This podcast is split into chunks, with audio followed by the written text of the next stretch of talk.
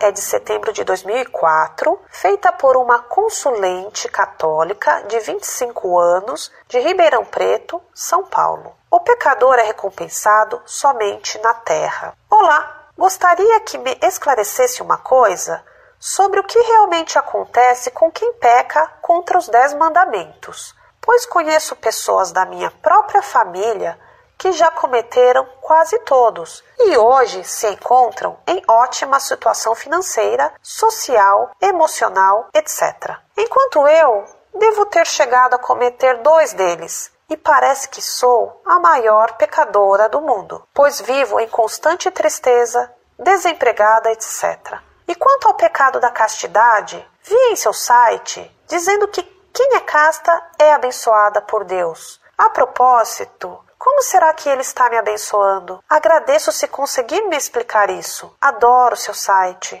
e gostaria de receber o seu informativo. Um abraço.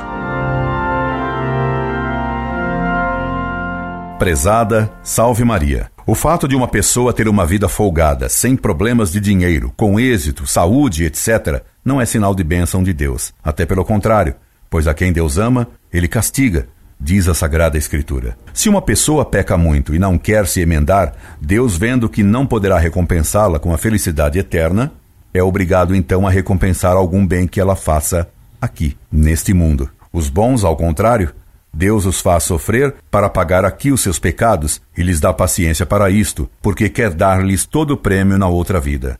Por isso, o importante nessa vida é servir a Deus e jamais pecar, suportando a cruz que Ele nos dá com toda a paciência. É na oração e na cruz aceita com paciência que alcançamos a paz, porque na aceitação paciente da vontade de Deus é que está a nossa paz.